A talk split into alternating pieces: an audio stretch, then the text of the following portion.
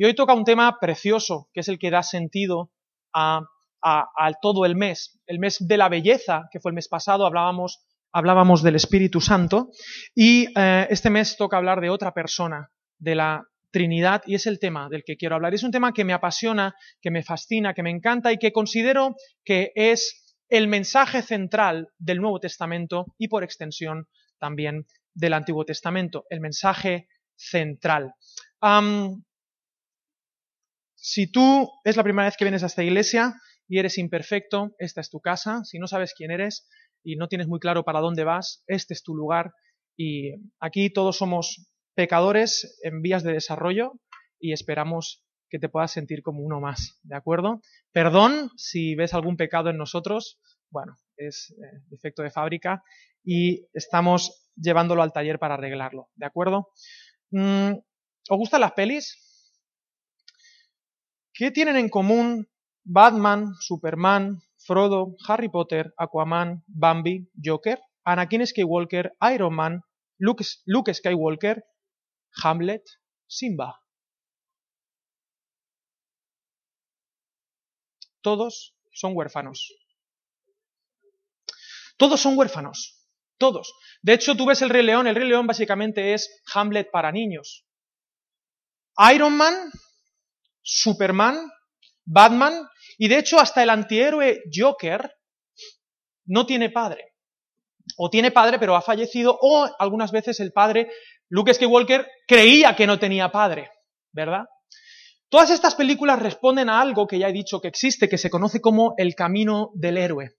De alguna manera, eh, la psicología está descubriendo, a principios de siglo, y la sociología y la antropología, que hay una narrativa en la que todos nacemos y que hay una necesidad profunda en el corazón del ser humano y que hay un camino, hay una historia que está en el inconsciente colectivo, que forma parte de nuestra realidad y que no podemos escapar. Es una, y, todas las historias, todas las películas, más o menos responden al camino del héroe. Y hay muchas características. Tiene que ver con alguien que sale, que no tiene padre, que descubre un llamado, que viene un mentor, que pasa un umbral, que pasa unas noches en lo que se conoce como la, barriga de la ballena, eh, llega un fracaso, luego un éxito y luego consigue eh, solucionar un problema para evitar eh, tal. Hay un encuentro con la diosa, perdón, no he dicho Neo, Neo. Matrix es la película mm, también absolutamente así, de hecho su novia se llama Trinity, en fin. Eh, por donde vayas es imposible escapar de la historia que en realidad, aunque nadie te la contase, tú la conoces. Es interesantísimo esto. Y, y hoy voy a hablar de la bondad del Padre. Hay un autor que se llama Loren que dice que el ser humano es el huérfano cósmico. El huérfano cósmico. El tema es fundamental. Y permíteme leer algunas cosas acerca de la bondad del Padre y quizá diga cosas que no te gusten o que te molesten y, te pido perdón de antemano y, quiero que se cumpla en mí lo que dice San Agustín. Si al decir una verdad pierdes la caridad, si al, si al decir una verdad pierdes el amor, tu verdad no tiene valor. Esto es fundamental decirlo. Si no tienes amor, no importa la verdad que digas. La verdad verdadera es amorosa. Ahora bien, también la escritura dice, leales son las heridas del que ama. Yo estoy aquí arriba con la intención de convencerte de algo. Y, vamos a, con una excavadora lógica y analítica, quizá llegar a áreas de tu vida, si se me permite, que quizá nunca antes habías sacado a la luz, pero que te afectan de manera profunda. El amor del Padre, ¿quién es Dios? ¿Quién es Dios? ¿Cuál es la metáfora favorita para hablar de Dios? Bueno, Jesús nunca llamó a Dios de otra manera que Abba. Solo hubo una, excepción donde no le llamó Abba. Pero Jesús siempre llamaba a Dios Padre.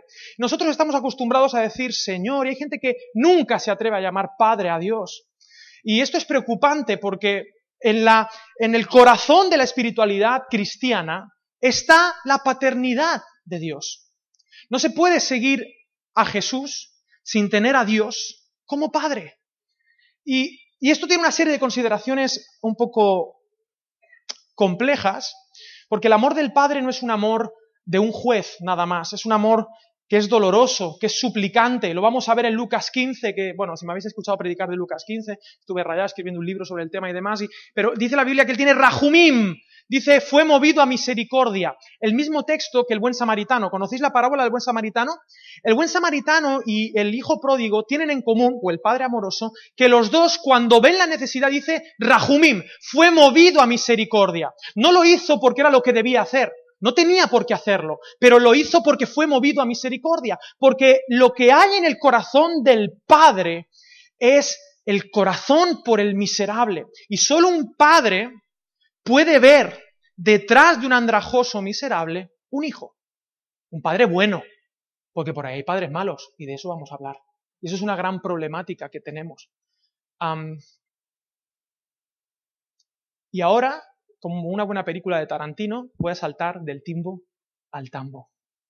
Porque para hablar de la paternidad de Dios tengo que hablar de dos escuelas filosóficas fundamentales y al que no le interese la filosofía puede ponerse en modo siesta mental y hacer un Homer Simpson, unos monos tocando platillos y os avisamos, ¿vale?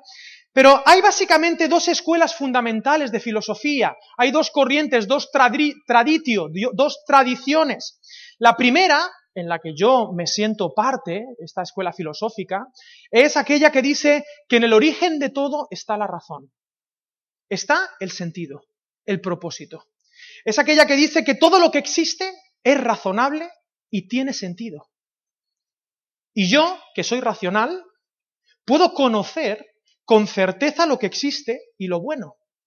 Y como estoy diciendo algo sobre la realidad que es razonable, la puedo compartir con los demás y podemos tener, podemos tener verdades en común y podemos discernir entre lo bueno y lo malo. Se puede compartir la verdad, la afirmación, lo que es y lo que no es. ¿En qué consiste ser humano? Ves a un ser humano y lo ves con cierto sentido. Te das cuenta que la forma responde a un propósito y todas las áreas de, de, la vida tienen sentido, la sexualidad tiene un sentido y un propósito, el trabajo tiene un sentido y un propósito, las relaciones humanas tienen un sentido y un propósito. En definitiva, la vida humana tiene sentido. Tengo un cuerpo, tengo un alma y tiene sentido. Se pueden decir cosas ciertas no solamente, esto suena muy cristiano, pero esta, esta, corriente no es cristiana netamente. Mucha gente comparte, de hecho, la construcción de la sociedad occidental parte de esto. Aristóteles, Platón, Sócrates, por supuesto. Solo sé que no sé nada, pero sé que puedo descubrir la verdad. La podemos alcanzar. Y en base a esto es que la ciencia avanzó, eh, que, que, que, que pudimos desarrollar y hacer florecer culturas justas, en el principio de todo está la razón.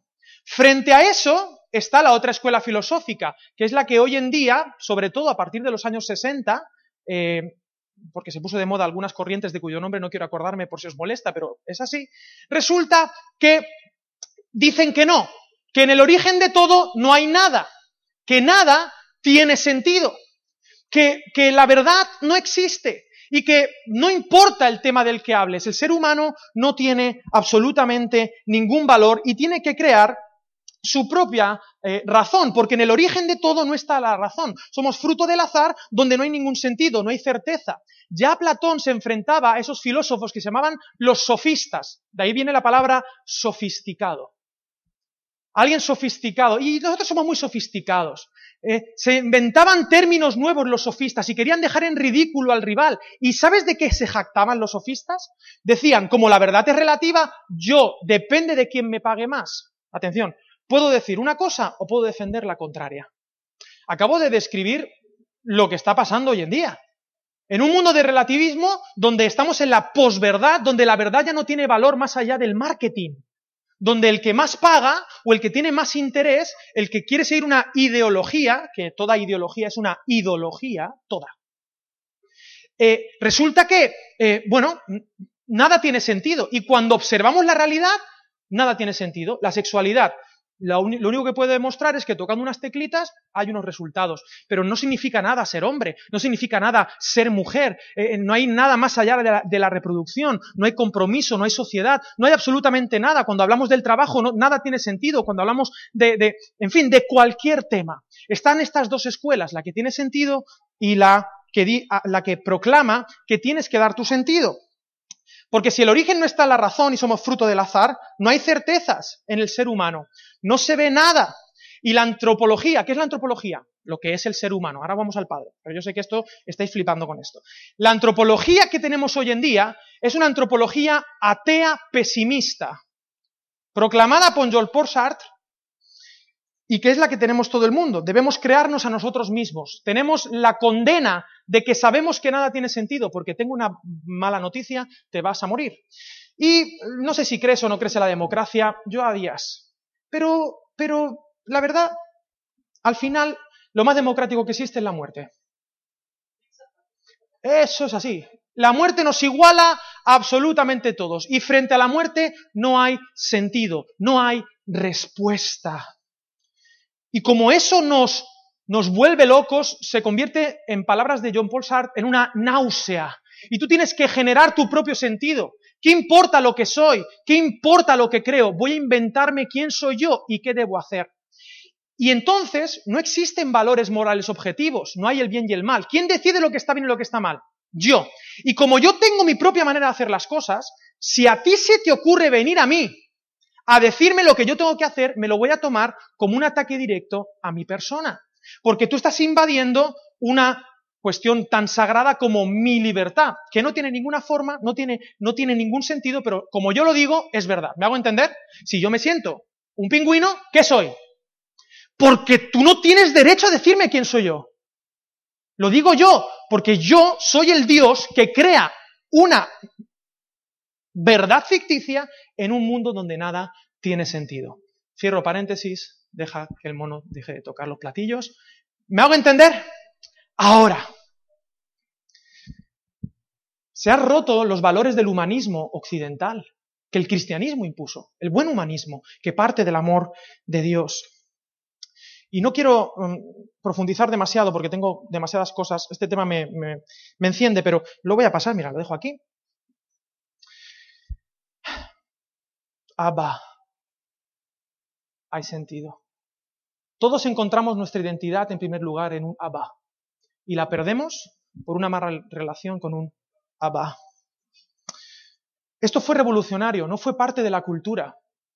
Dios podría, Jesús podía haber llamado a Dios león, podría haberle llamado mamá, podría haberle llamado Señor, podría haberle llamado Elohim, podría llamarlo Yahweh. No, la metáfora única que Jesús utiliza para hablar de Papá Dios es Abba, Padre.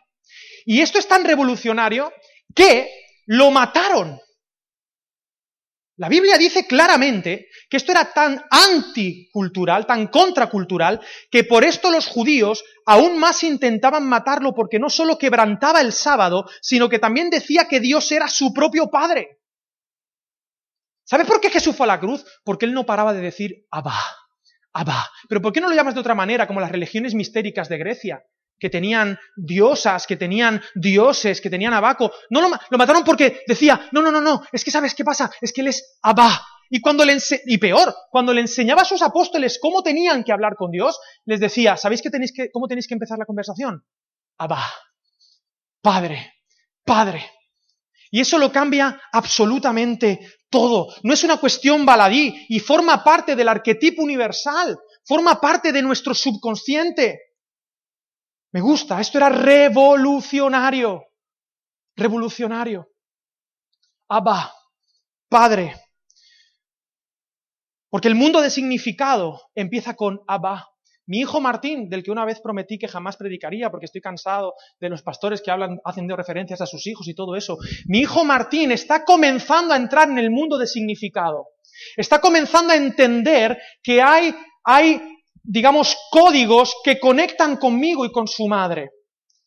Hasta eso él solo sabía llorar y no entendía demasiadas cosas. Ahora, ahora existe un mundo lleno de significados porque hasta que él no aprenda a decir Abba, papá y todos sus derivados, es que él piensa que papá somos todos, pero de momento estamos, veamos, progresa adecuadamente. ¿Qué te quiero decir con esto? La espiritualidad de Jesús conecta con la razón, conecta con cómo el mundo es. El cristianismo no es una religión que se, que se sale de la realidad, es la religión natural. Yo quiero decirte algo. Mi bebé hasta que está comenzando a hablar, solo sabe llorar. Se comunica, pero de manera muy torpe y solo llora. Porque no entiende, no sabe, ni siquiera sabe que sabe, ni siquiera sabe quién es él. Él no sabe que es humano. Si yo lo soltara en la selva, se creería que es un lobo, un mogli. A veces se lo cree. Pero no, no lo sabe. Pero cuando se enfrenta a un Abba, a un tú, a través de esa relación conmigo, él descubre que él es alguien, y de hecho mi papel como padre es hacerle ver que él no es mamá. Esto es muy loco, pero bueno, esto es para los que sigáis las corrientes junguianas, que hay muchas corrientes por ahí. Pero bueno, en cualquier caso, es mi papel, es mi papel decir, eres alguien, eres autónomo, ve. Sí, eso, eso tendrían que hacer los padres. Ve, hijo, ve. Y llega donde yo no puedo llegar. ¡Abba! Y hasta que tú, y esto es el punto, hasta que tú no aprendas a decir a Dios, Abba, tú solo sabes llorar. ¿Y el mundo? Imagina que te lo estoy diciendo abrazándote, ¿vale? El mundo está lleno de lloricas, de víctimas que no saben que Abba los ama. Hoy en día quieren destruir la idea de padre, de Dios. Y nosotros como padres nos hemos esforzado como pecadores en destruir la imagen de padre. Y ya no nos dejan ser padre. Es el principio de la salud emocional, espiritual, intelectual, social, estructural, de identidad, de pertenencia. Tanto es así que los psicólogos están viendo una maldita eh, eh, epidemia de lo que se conoce como la herida paterna, que no es el pueblo. No es el pueblo. La herida paterna. La herida materna es muy difícil. Es, es, es, Madre solo, no hay más que una. Padre, ha? La madre está clara. El padre se lo tiene que decir la lengua materna. Ese es tu padre. Qué baile, ¿eh? Qué bonito. Pero tiene sentido, porque en el principio está la razón. No vale todo. Hay una manera que conecta con cómo somos. Las ideologías quieren hacer que el ser humano sea como ellas dicen. Y por eso colapsan, y por eso pasan las modas. Pero cielo y tierra, pasarán, pero mis palabras, mi palabra, no pasará. Abba, Abba. Pero somos tan sofisticados que no, no, creemos esto. No, no, no, no. Mi relación con mi padre no me afecta. A mi padre ya se ha muerto. Mi padre ya, no tengo relación con él. Mi padre está... Querido, eso está ahí y te sigue para siempre, a menos que metamos el bisturí de la palabra de Dios y del perdón y sanemos. Y todo mal padre tiene mal padre y no lo ha perdonado. Esto no es, digamos, eh, mm, que sí o sí es así. Depende de cómo tú lo gestiones. Depende de tú cómo lo perdones. Pero en líneas generales, lo que tú crees que es sofisticado, yo puedo verlo. Pero, y, lo siento mucho, mi mente analítica, mi mente mm, loca, me relaciona a una persona y tú crees que estás hablando de un tema, pero en todas las películas hay un subtexto. Un subtexto. Es decir, una conversación tácita. ¿De qué va Iron Man? ¿De qué va Superman? ¿De qué va Batman? ¿De qué van esas películas de, de, marcianos? ¿Has visto Interestelar? ¿De qué va esa película? Interestelar no va de viajar a través de agujeros de, gusano. Interestelar no va acerca del fin del mundo y que tenemos que, que, plantar trigo en todas partes. Interestelar va de la relación de un padre con su hija y cómo ese amor salvó la humanidad. ¿De qué va la Biblia? ¿Cuál es el subtexto? ¿Va de guerras? ¿Va de cancioncitas? ¿De profetas? ¿Va de un Mesías? ¿Va de reyes? ¿De, sacerdotes? ¿De qué va la Biblia? Cuando tú hablas y estudias una carrera, ¿de qué va tu vida? El ser humano es el huérfano cósmico. Y todo lo sofisticado que tú ves, muchas veces cuando rascas te das cuenta de que muchos de los problemas interpersonales que tienes con tu mujer, con tu marido, con tus hijos, con tus, eh, eh, con tus compañeros de trabajo, con tu jefe, con tus empleados, es porque no resolviste un problemita que tenías con alguien que tenía que haber representado el amor de Abba y no lo hizo bien. Y tú quieres ir, vas a psicólogo, vas a un montón de cosas y a lo mejor lo único que necesitas es entender que todos somos pecadores, que tu padre también lo fue y que tu padre no es tu padre.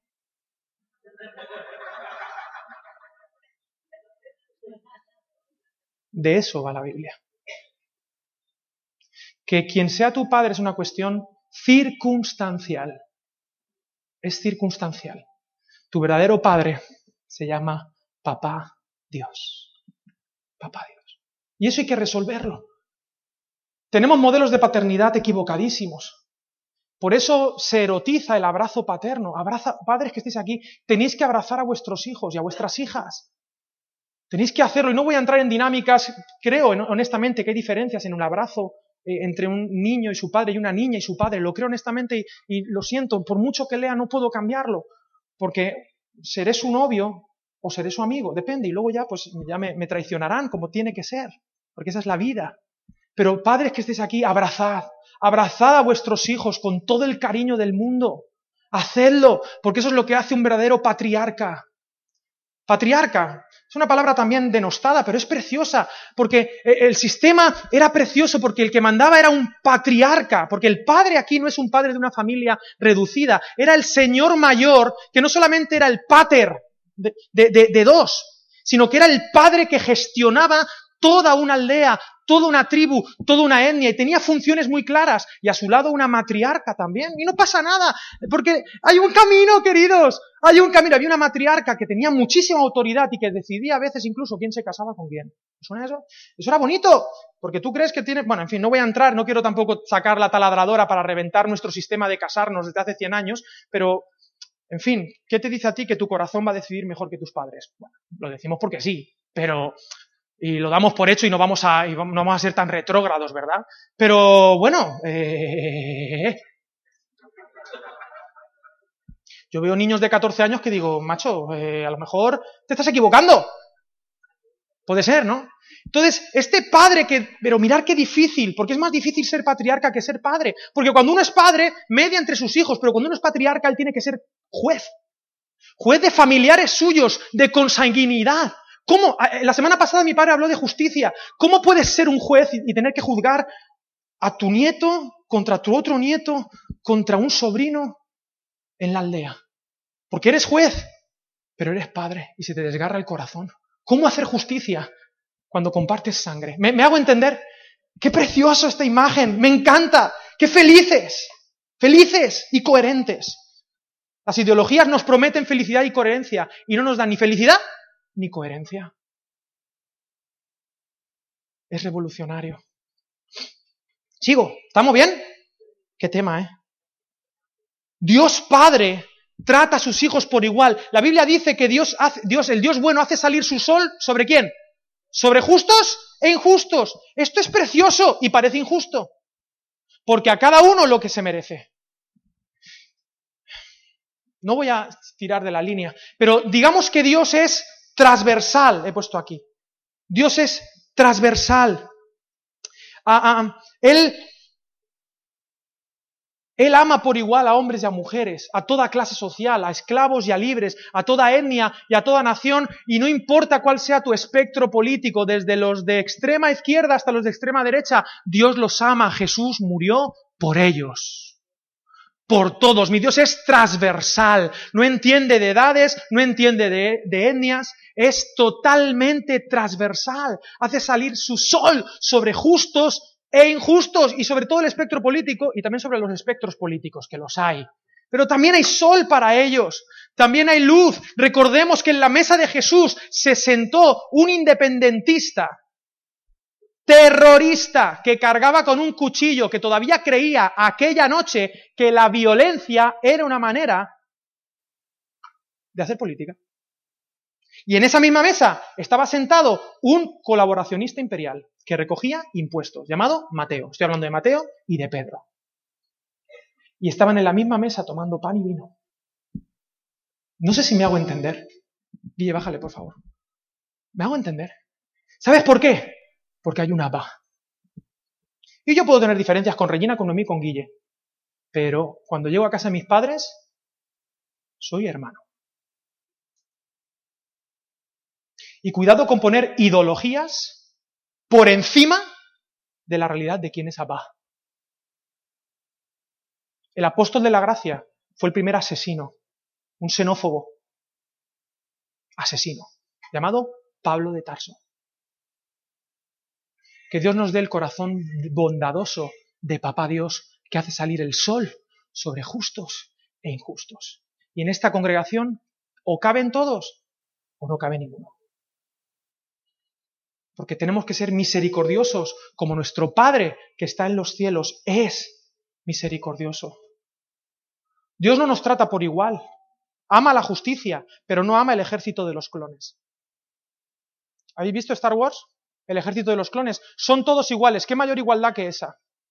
Pero eso está fuera del plan de Dios y del propósito. La igualdad que plantea el Padre es igualdad en la universidad, no igualdad imperial.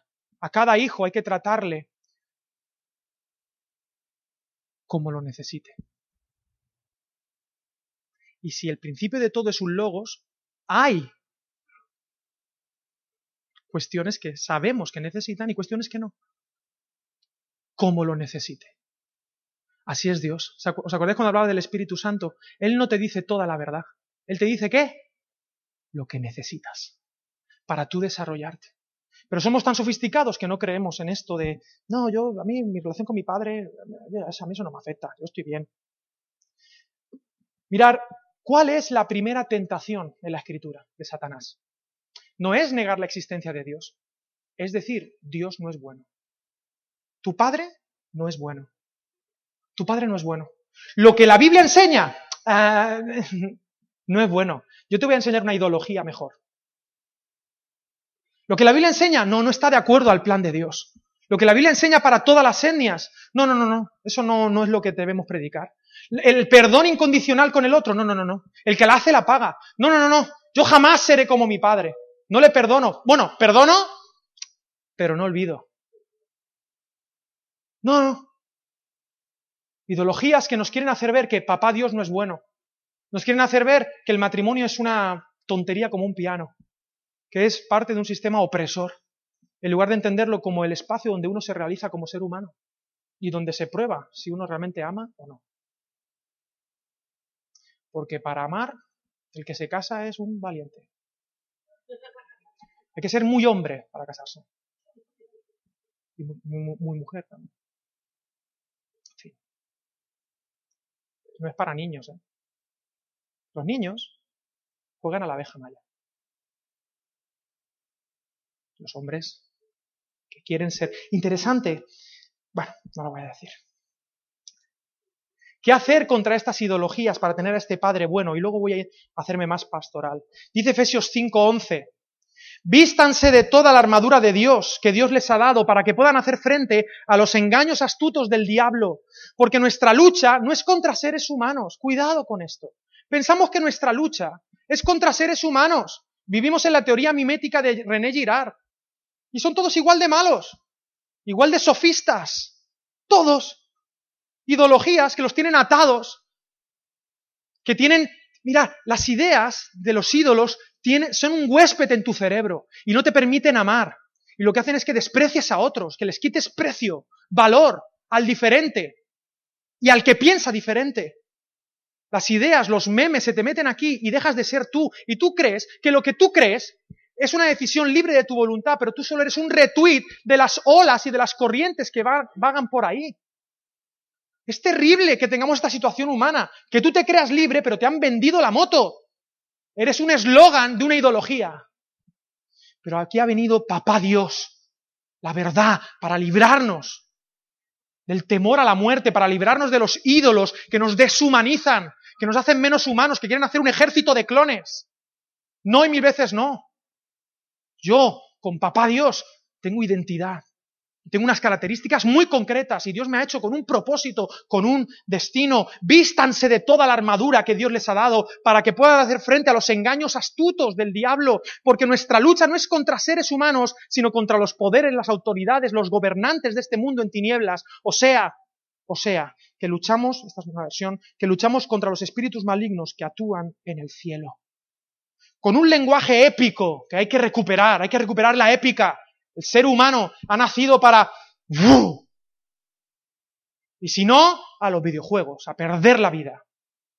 O cosas peores. El ser humano es guerrero por naturaleza. Pablo, con este lenguaje épico, que jamás usó la violencia después de conocer a Jesús, nos invita a pelear. No contra personas, sino contra engaños astutos del diablo, del mal, contra sofismas, contra poderes, sistemas de pensamiento, espíritus del mal. ¿Hay algún alemán en la sala? Bien. Los alemanes tienen un término para esto, lo llaman el Zeitgeist, que no es Five Guys, que es una hamburguesería que hay aquí en el centro. Zeitgeist. El Zeitgeist es el espíritu de la época. Y perdonadme, y ahora voy al Padre porque no he venido a hablar de, mi libro, ¿no? del zeitgeist, del espíritu de la época. Cada época tiene como una especie de ideas que andan en común por todas partes. Y te das cuenta que solo tienes que enchufar la tele, o meterte en Twitter, o meterte en cualquier, cualquiera, cualquier medio de comunicación, aleatoriamente tres días de una semana, y te darás cuenta de cuál es el zeitgeist de esta época. ¿Cuál es el espíritu donde se está poniendo en tela de juicio qué significa ser humano? Hay zeitgeist. Y cosas que no tienen tanta importancia a nivel de números, de repente las convierten en, ¡uh! Este es el tema, este es el problema. No es el problema, eso sería poner un parche de morfina. El problema es que tú tienes que entender, dejar de llorar y conocer a Papá Dios. Pero hay zeitgeist. Y nos han dicho, Dios no es bueno. Tenemos que entender y no ser, no ser niños en este tema. Porque el Zeitgeist, o actualmente, no quiero pronunciarlo, pero lo sabéis de qué va el Zeitgeist hoy en día. Todos, te vas al arte, todos hablan de lo mismo. Te vas a la tele, todos hablan de lo mismo. Todos hablan absolutamente de lo mismo y la gente se está yendo al hoyo por millones.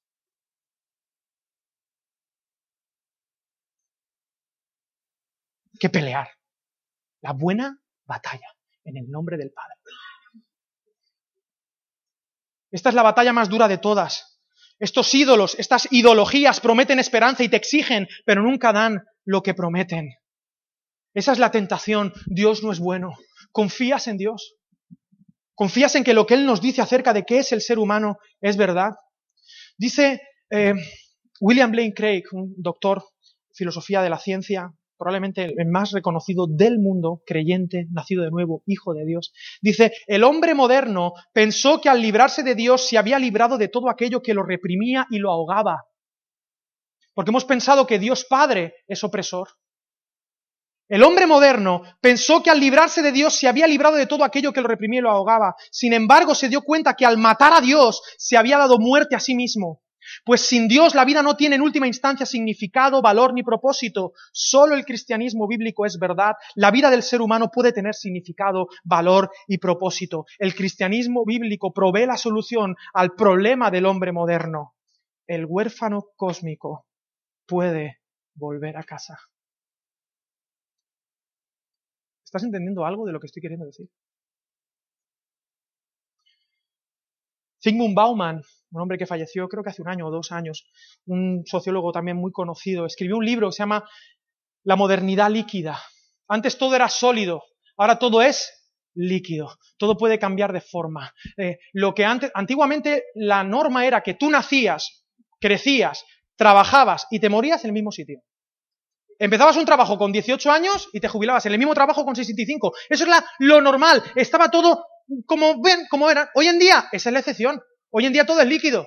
Hoy en día cada uno ha nacido en un sitio y está en otro, ¿sí o no? ¿Quién está en un sitio que no es el sitio donde ha nacido? ¿Puede levantar la mano?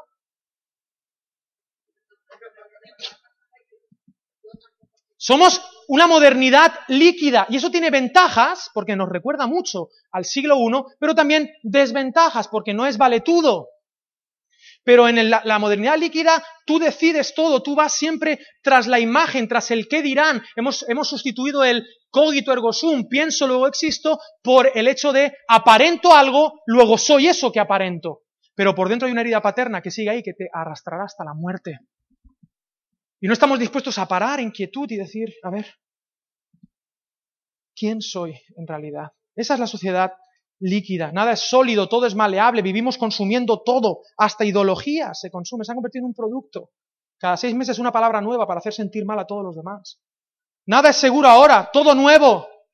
El lenguaje nuevo, los modelos de sociedad nuevos, los conceptos, todo, cosas que te pierdes, que te hacen sentir bobo, para hacer un ejército de clones.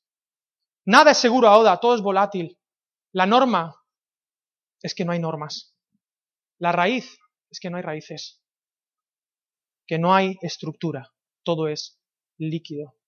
Pero en medio de la sociedad líquida debemos aprender a ser el ancla en medio del mar y del océano. cuando veis los niños hacer cosas, ¿qué piensas a veces? Si eres un tío así como yo que lo juzgas, dice, menudos padres. Menudos padres, ¿no? A ver, la gente mala, lo, este niño, uy, qué mal criado. Uy, si yo fuera su madre, ya verías yo. Mira, y la madre allí. ¿Sí o no?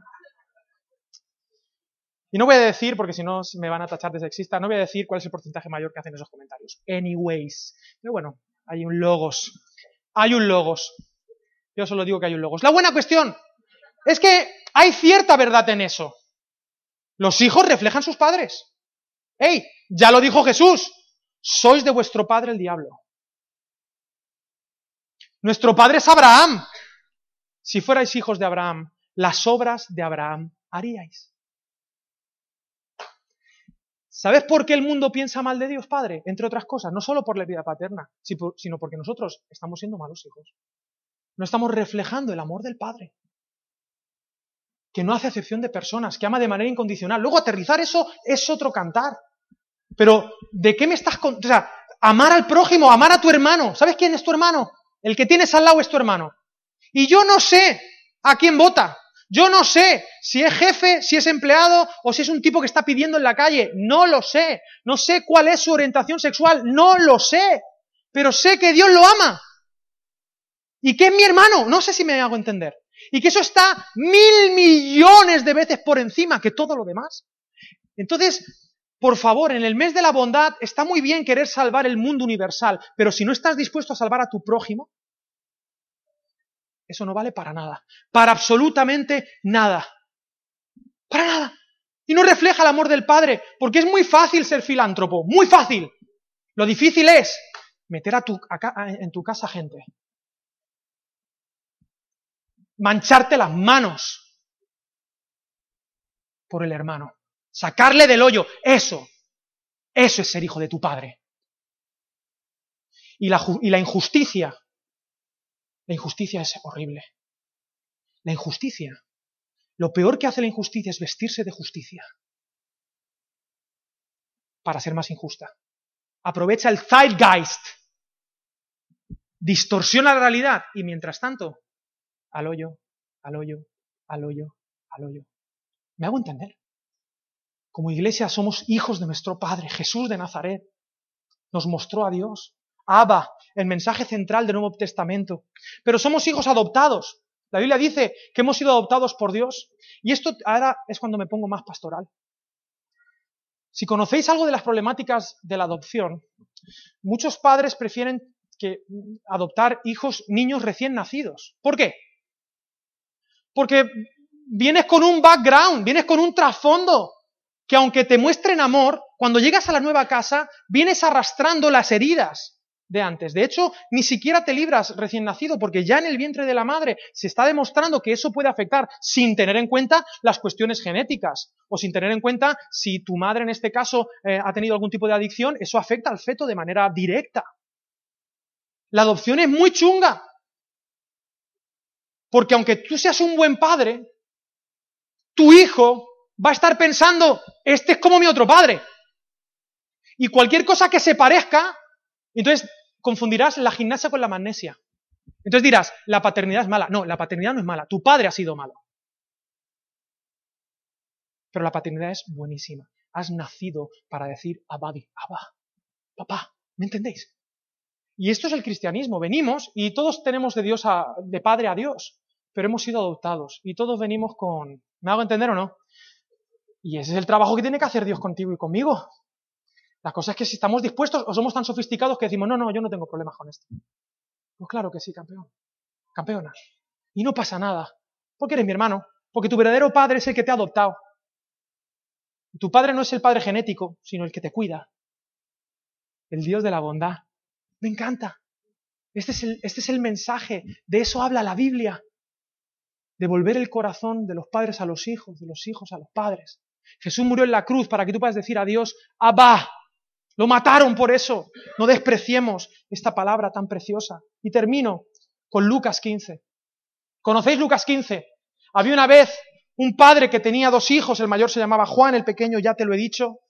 No, no es nada, no, es mentira. Pero este padre, Nietzsche dijo, Dios ha muerto. Padre, dame la parte de los bienes que me corresponde. Y le dio los bienes. Porque ese hijo quería la muerte del padre. Dame la herencia, muérete. ¿Cuándo te vas a morir, papá? Muérete ya. Y el padre, con todo el dolor de su... Yo si hubiera sido el padre, que Dios me perdone, le hubiera dicho, ¿tú quieres la parte de los bienes que te corresponde? ¿Cuántas partes quieres que te parta?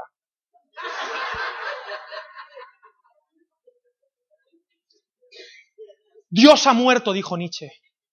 Nietzsche se murió en el 1900. Pobrecito. Ahora lo que escribió, nazismo, bueno, da igual. En cualquier caso,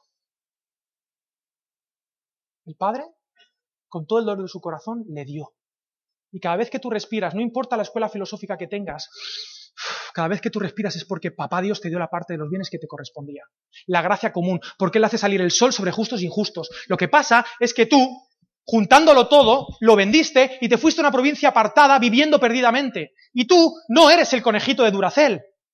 Y duran y duran y duran. No, eso se acaba. Se acaba tu herencia se acaba, tienes los días contados. Y comenzó él a pasar necesidad y fue y se arrimó a un hombre que le dio trabajo para que apacentara los cerdos. Los cerdos, un animal inmundo que no necesita apacentarse. Mi abuela tenía cerdos en su, en su granja allí en Málaga, en Coín. Y resulta que un cerdo tú lo que le das se lo come. Tú le echas una lata, se come la lata, le echas hierba, se come hierba, le echas un bebé, se lo come. O sea, le da igual. ¿Qué necesidad tiene de apacentar un cerdo? Ninguna. ¿Sabes por qué tu vida no tiene sentido? ¿Por qué te preguntas por qué estoy haciendo esto en mi trabajo? ¿Por qué no encuentro sentido? ¿Por qué pienso que en la próxima relación sí? ¿Por qué pienso que en el próximo trabajo sí? ¿Por qué pienso que ahora sí? Ahora sí, si me cambio de ciudad sí. ¿Sabes por qué? Porque tu corazón está pasando necesidad y tú no has nacido para alimentarte de las algarrobas que comían los cerdos. Tú has nacido para ponerte hasta arriba de pan en casa de papá Dios.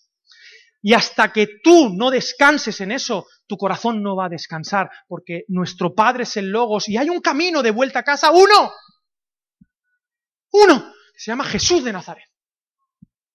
Y dice el versículo 16 que Él deseaba las algarrobas. Y así está el mundo, deseando ideologías, deseando algarrobas que creen que van a suplir la necesidad y están embarrados hasta arriba. Pero el Zeiger les dice, no, no, está muy bien que te embarres, está muy bien que te comportes y que desees lo que desean los cerdos. Porque las algarrobas en ese contexto son deseo de cerdos, no de un ser humano. Y la propuesta del cristianismo, la, propuesta del Padre es que seas humano, el humano que Él pensó que fueras. Encontrarse con Jesús es encontrarte con tu humanidad. Ya sé quién soy. Papá, Abba, ya puedo dejar de llorar. ¿Me entendéis? Y el versículo 17 de Lucas 15 dice, volviendo en sí, volviendo en sí. Si el Hijo tiene que volver en sí, ¿por qué es? Porque no está en sí, está fuera de sí. Y eso es lo que está haciendo este mundo. Está haciendo que la gente viva fuera de sí. Y no son ellos, son huéspedes de ideologías que los tienen atados, están muertos en sus delitos y pecados. Viven esclavos a pensamientos que hacen que sean menos que humanos y que deseen algarrobas. ¿Me entendéis lo que quiero decir? Pero volviendo en sí, que el cristianismo es vuelve a ti, lej leja, sé el tú que yo pensó, tu vida tiene sentido, tu vida tiene una forma concreta, tienes destino, propósito, intencionalidad. Todo tiene sentido. El hijo dijo, en casa de mi padre hay abundancia de pan. Y yo aquí perezco de hambre, me levantaré, iré a mi padre y le diré, Padre, he pecado contra el cielo y contra ti, ya no soy digno de ser llamado tu hijo. La dignidad humana es una falacia a menos que haya un Dios que ame. Uno tiene que saber que no es digno, justamente para ser digno. La única base fundamental de la dignidad humana es que hay un Dios que ama. Si no, el ser humano no tiene ningún sentido. John Paul Sartre lo reconoció, su compañera sentimental Simone de Beauvoir lo, también lo, reconoció, y sobre esa base construyeron lo que entendían que, bueno, vamos a crear una manera de ser humano. No, queridos, no hay manera en, la subjetividad, no hay manera de sostener la dignidad humana. Si Dios tuviera que darme lo que yo merezco, yo merezco la nada, porque yo no hice nada para nacer. Y encima le dije a Dios, ¿cuándo te piensas morir? ¿Qué merezco? Ya no soy digno de ser llamado tu hijo, pero este hijo de alguna manera dijo, bueno, mi padre, el patriarca es padre, pero es juez, ay, que la que me va a caer. Y tú podías volver a casa de tu padre, pero había una condición que se llamaba la quezazá, una costumbre. ¿Sabéis lo que es la quezazá? ¿Habéis jugado alguna vez en el colegio cuando pasa uno en un pasillo y pegarle? Pues le decía, mira, tú puedes volver a casa, pero vamos a hacerte, ¿cómo se llama? ¿La mosca? En mi pueblo, ¿cómo se llama? La mosca, el pasillo, la cueva, la cubeta, lo que sea. Pues esto era, vale, yo te voy a volver a aceptar como hijo, pero tienes que pasar por la quezazá, porque todo el pueblo tiene que ver que esto tienes que pagar, el que la hace la paga. Así que te vamos a hacer una cubeta, pero en lugar de con las manos, con piedras. Si pasas, te aceptamos. Si por lo que sea te quedas en mitad del camino y te mueres, pues, pues no te aceptamos. Pero mira lo que dice el texto. Mira, mira, mira, mira, este es el Padre, sabiendo que no es digno. Dice, que cuando aún estaba lejos lo vio su padre y fue movido a misericordia y corrió y se echó sobre su cuello y le besó. Y en el abrazo, el, en el abrazo, el, hijo no le había pedido perdón y el padre ya lo estaba abrazando, no por la dignidad de él, del hijo, por la dignidad del padre. Escúchame. No somos llamados a hacer el bien porque la gente lo merezca. Somos llamados a hacer el bien porque mi padre lo merece. Porque él es digno, él él. Él es digno. Y es terrible hacer el bien por razones equivocadas. Terrible. Porque la injusticia, cuando llega a sus más altas cotas de injusticia, se viste de justicia. Y entonces dice el texto, y perdonadme que me extienda, y si no, pues no venga la semana que viene.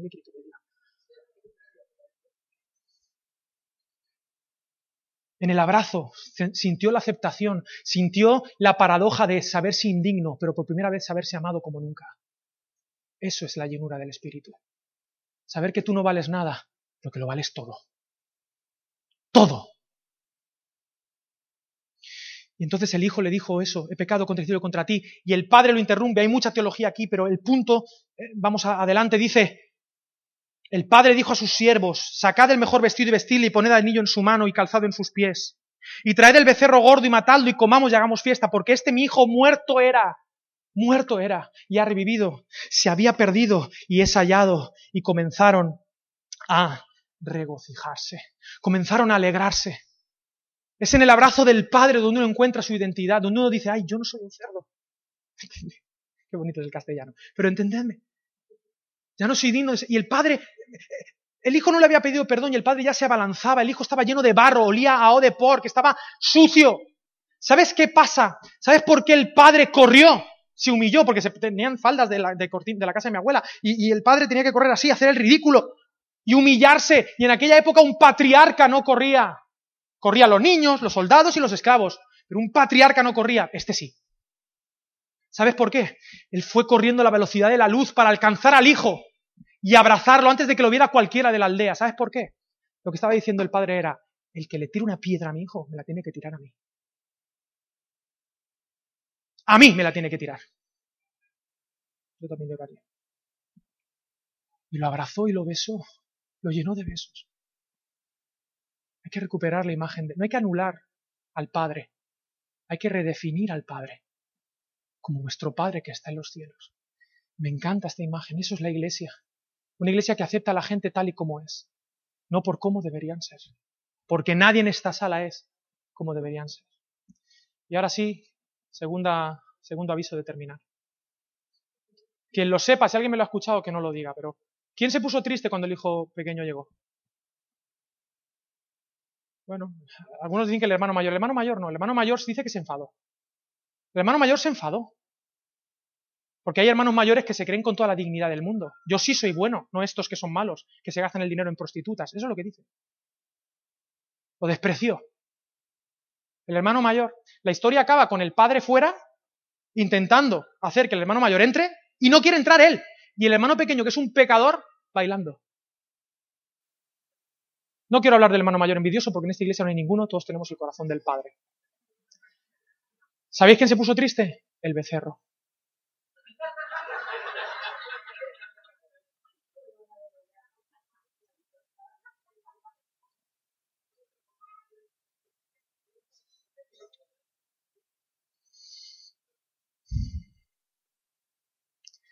Traed el becerro gordo.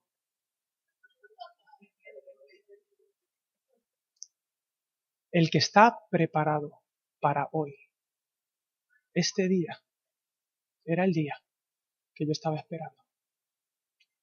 Traed lo que yo tenía preparado y matadlo. ¡Matadlo! ¡Matadlo!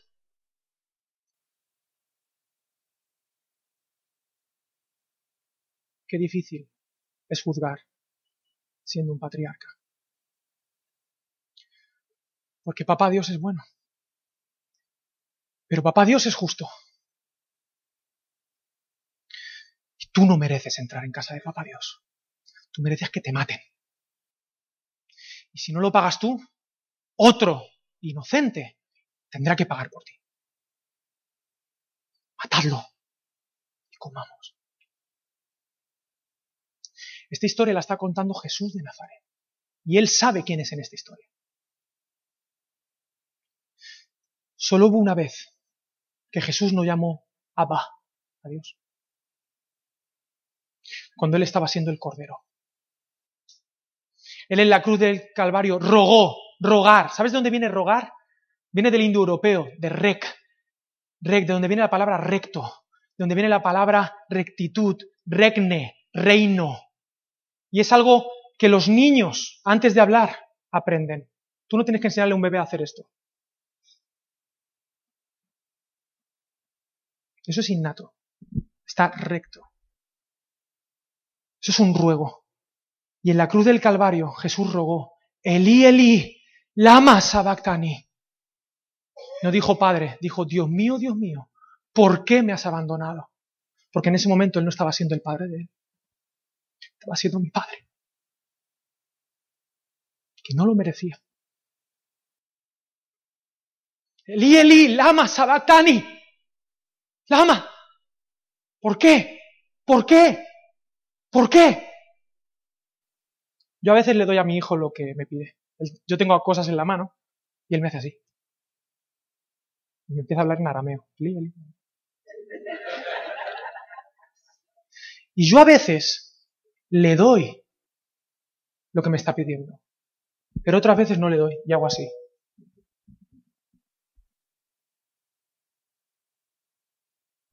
Ven conmigo. Y yo te voy a elevar. Va a ser más divertido que lo que te voy a dar. Y te vas otra vez al texto y en Lucas cambia Jesús y después de decir eso dice, Padre, en tus manos encomiendo mi espíritu.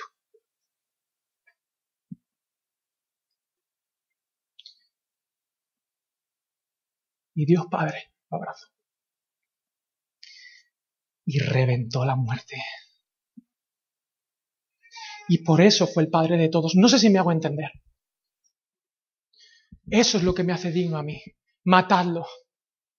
Dios estaba en Cristo reconciliando al mundo consigo mismo, no, no, tomándoles en cuenta a los hombres sus pecados. No hay nadie, nadie que merezca el amor del Padre. Ni tú, ni yo, ni el que está en la calle sin poder dormir, ni el que está en África. Nadie merece el amor de Papá Dios. Todos necesitamos la misma sangre del Cordero que estaba preparado, que quita el pecado del mundo. Ese es el Padre para el que yo trabajo. Porque mi Padre trabaja y yo trabajo. En la cruz del Calvario, Papá Dios te adoptó, sabiendo que tenías un bagaje de muy Señor mío. Pero Él cuenta contigo. Y si tienes una relación con Papá Dios, te aseguro que serás bueno como Él. ¿Tiene sentido para ti? Consejos prácticos. Que esta iglesia sea una iglesia que refleja el amor del Padre a través del amor a los hermanos en primer lugar. Donde aceptamos a la gente tal y como son y no por cómo deberían ser. Que esta iglesia abrance sin preguntar ideologías, porque todos tenemos ideologías y que entendamos que lo importante es lo importante y las tonterías son tonterías. que abracemos de manera indiscriminada, como nuestro Padre que está en los cielos hace salir el sol sobre justos e injustos. Que esta iglesia supla las necesidades, todas, las materiales, las emocionales, las espirituales, las vitales, en el nombre de Jesús. Y que nos fiemos del Padre bueno, que juzga justamente, antes que en nuestros juicios. Y que desde el Padre seamos capaces de detectar las ideologías que están destruyendo la vida de la gente y ni siquiera ellos lo saben. Y presentémosles al Papá Dios, que es amor, que es transformación. Porque Papá Dios no solamente quiere amarte, esto no es teletabis. Esto no es abrazar por abrazar, no es abrazo fuerte. ¿Has visto los teletubbies? Pedro Sánchez que se abraza. Qué bonito, a ver si hacemos algo. Oremos por nuestros gobernantes, dice la Escritura. Hay que orar. Que Dios les dé sabiduría, Señor. Ayúdanos. Esto no es abrazo gratuito. Esto no es papel mojado, como la firma que hacen.